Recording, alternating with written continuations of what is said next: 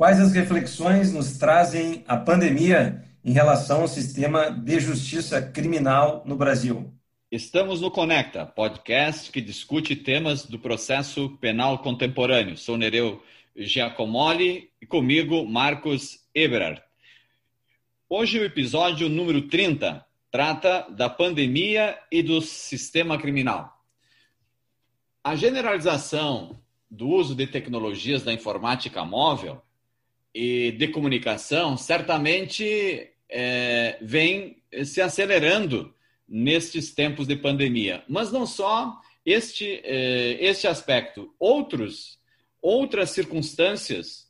e outros episódios vêm se acelerando com a pandemia do Covid-19. Podemos fazer referência ao uso de algoritmos, por exemplo, da inteligência artificial, a machine learning, bem como a mineração de dados. Também o intercâmbio de informações por via satélite de alta velocidade Ainda o desenvolvimento de tecnologias de vigilância digital, a biovigilância ou o biocontrole. O controle social, desde a biopolítica, na perspectiva de que nos fala Foucault,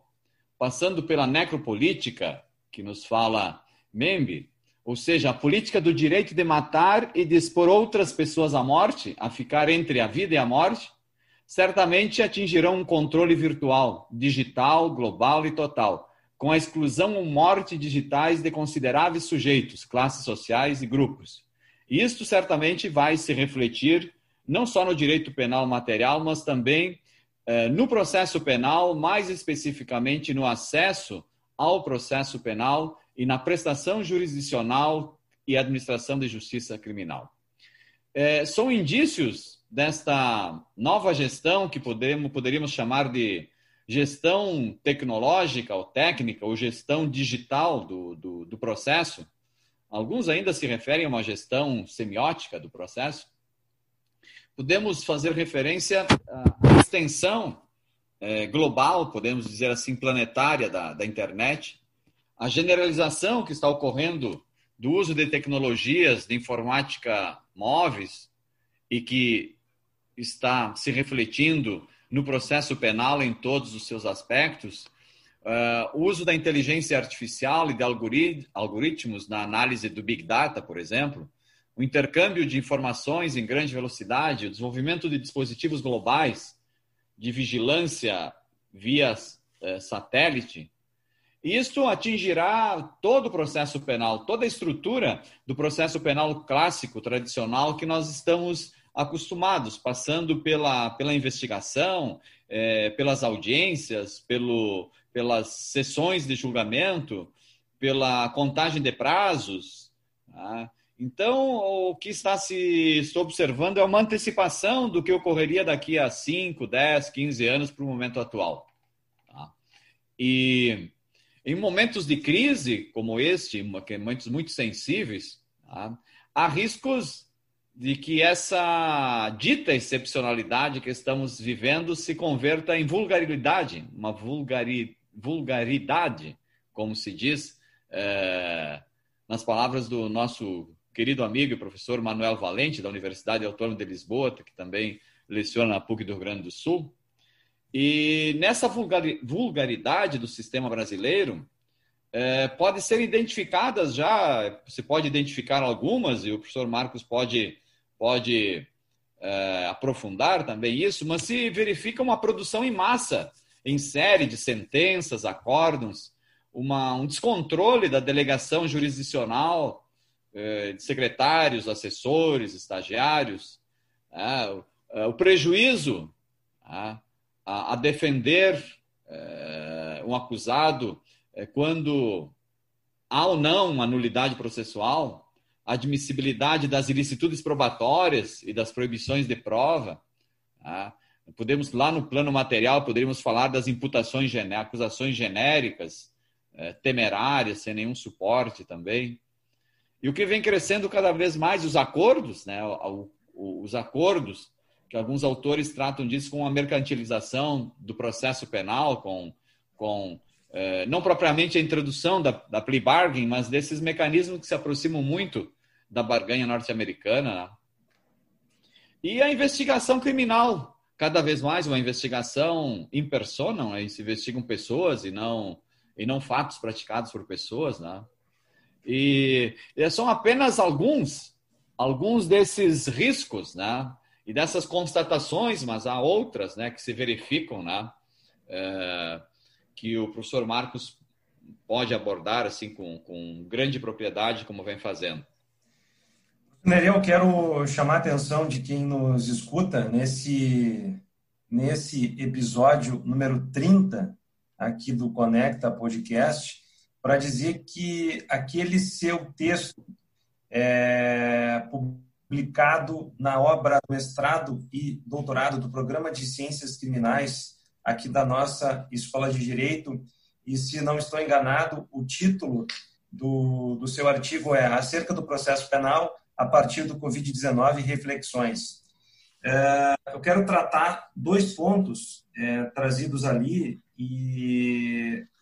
e um deles é a redução da colegialidade das decisões, ou seja, a redução da discussão, a redução do diálogo público. Este é o primeiro ponto trazido ali que me traz essa que me traz essa reflexão sobre as discussões acerca do sistema recursal e a apresentação, então, de eventuais soluções diante de um problema que nós já vínhamos enfrentando, mas certamente vínhamos enfrentando uma velocidade muito menor do que aquela que estamos enfrentando hoje. E num outro episódio do Conecta, no episódio passado do Conecta, nós referimos aqui é, um acontecimento é, no TJ, no Tribunal de Justiça do Estado de São Paulo, em que um advogado, assim como outros advogados, servidores da justiça, assim como desembargadores e também um procurador do Ministério Público, aguardava o início da sessão quando um desembargador, uma desembargadora, é, comentando com o colega desembargador de sessão, narrava as, não só as complexidades e as controvérsias do caso que estava em julgamento, mas também trazia uma ironia muito forte, e ironia é certamente uma palavra muito curta para definir isso, mas uma ironia muito forte sobre o perfil daquele acusado, daquele apelante que estava sendo julgado. E isso traz uma redução realmente da discussão a, a, a, em relação à importância do recurso, em relação à colegialidade, ou seja, há uma automatização da, da, desse, desse julgamento, ou seja, uma redução de participação do advogado, de participação do defensor e também de participação dos demais membros em relação a esse julgamento. A pergunta é: nesse ponto especificamente, o que fazemos agora? E no seu artigo, professor Nereu, há uma, há uma, uma, eu não diria que é uma proposta, mas há um caminho, uma sugestão de caminho a seguir na divisão eventual de causas, de casos criminais, casos criminais de menor gravidade, que eventualmente pudessem ser julgados não por três ou cinco desembargadores num colegiado maior, mas talvez por um ou por dois jogadores com recurso, é, digamos assim, é, não um recurso que trouxesse tantas, é, tanta demora ou que, ou que tivesse uma burocracia é, tão grande e, e, e ainda mais do que isso. Uma pergunta que se coloca é em relação justamente a essa abreviação desses julgamentos, a essa tentativa de impor uma velocidade muito maior ao processo do que aquela velocidade que deve ter. E, sem dúvida, aqui afeta um outro ponto, que não é um ponto que eu gostaria de tocar nesse momento, mas o professor Manuel Valente, é, com maestria, aborda esse ponto, que é, evidentemente, uma concentração de todas as provas, de todas as medidas que têm relação com instrumentos probatórios no curso da investigação e um esvaziamento da ação penal, um esvaziamento da fase processual. Isso também acontece nesse mesmo ritmo. Então, evidentemente que é preciso repensar. Esse é o primeiro ponto. Existe um segundo ponto importante que nós estamos é, também passando aqui no Brasil.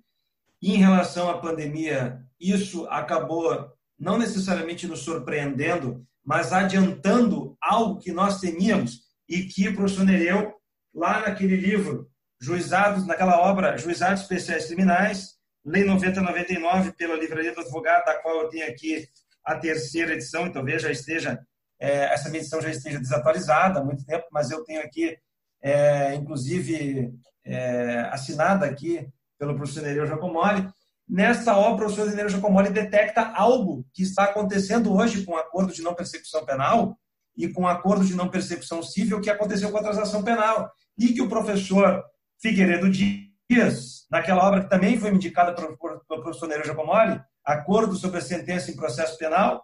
estou só sobrevivendo às custas do professor Nereu hoje nesse episódio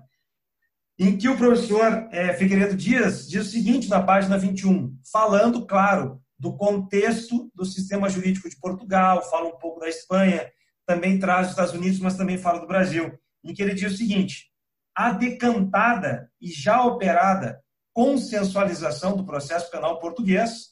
como igualmente do italiano, do espanhol, do francês, do brasileiro, não se baseia assumidamente em estruturas e procedimentos de verdadeiro consenso, mas mais simplesmente em meras concordâncias ou aceitação de propostas ou requerimentos de um ou mais sujeitos processuais dirigidos um ou a outros. Ou seja, há uma redução da tratativa daquilo que seria um novo instrumento de justiça e que se apresenta numa tentativa de reerguer o sistema de justiça criminal, mas que na pandemia se revela efetivamente, mais uma vez, arbitrário. E aqui, de igual modo, também há por trás disso um fenômeno que nós há muito tempo é, denunciamos e que no acordo de não persecução penal é muito claro que é o sistema, que é o fenômeno do overcharging, ou seja, do excesso de acusação para que se possa propor um acordo de não persecução penal pesado e que talvez nem fosse cabível no caso, em decorrência de que haveria um pedido de arquivamento, uma promoção de arquivamento por parte do Ministério Público. Então, evidentemente que são muitas as outras discussões que se trazem acerca da pandemia versus, versus o sistema de justiça criminal. Não tenho dúvida nenhuma e também indico aqui a leitura do artigo do professor Rodrigo Gringuer de Azevedo, professor nosso colega na Escola de Direito da PUC, que fala sobre a questão do encarceramento e que, de alguma maneira, também nos traz um esvaziamento da audiência de custódia, instrumento extremamente importante em relação ao exercício da democracia e também de equilíbrio em relação à prisão, à prisão é, cautelar no Brasil.